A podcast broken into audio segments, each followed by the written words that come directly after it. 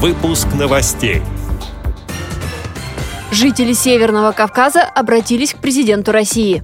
Незрячие тюменцы поправили здоровье с помощью передовых технологий. Конкурс мастеров с инвалидностью проходит в Кемерове. Далее об этом подробнее в студии Анастасия Худякова. Здравствуйте.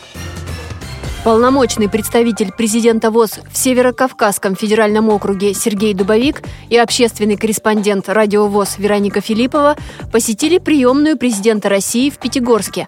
Они обратились с просьбой внести дисплей Брайля в перечень технических средств реабилитации. Письмо подписали незрячие активисты региона – Самостоятельно приобрести такое устройство сложно. Его минимальная стоимость – 150 тысяч рублей.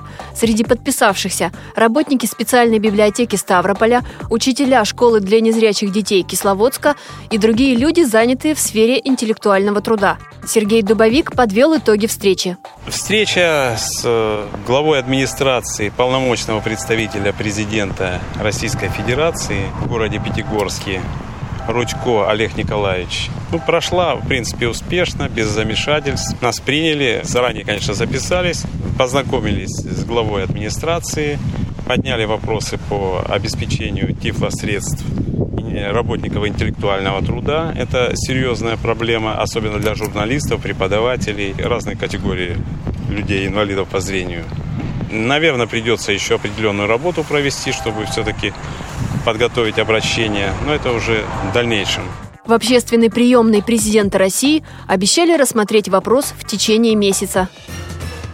Незрячие тюменцы поправили здоровье с помощью передовых технологий. Такую возможность молодым инвалидам по зрению предоставил многопрофильный медицинский центр.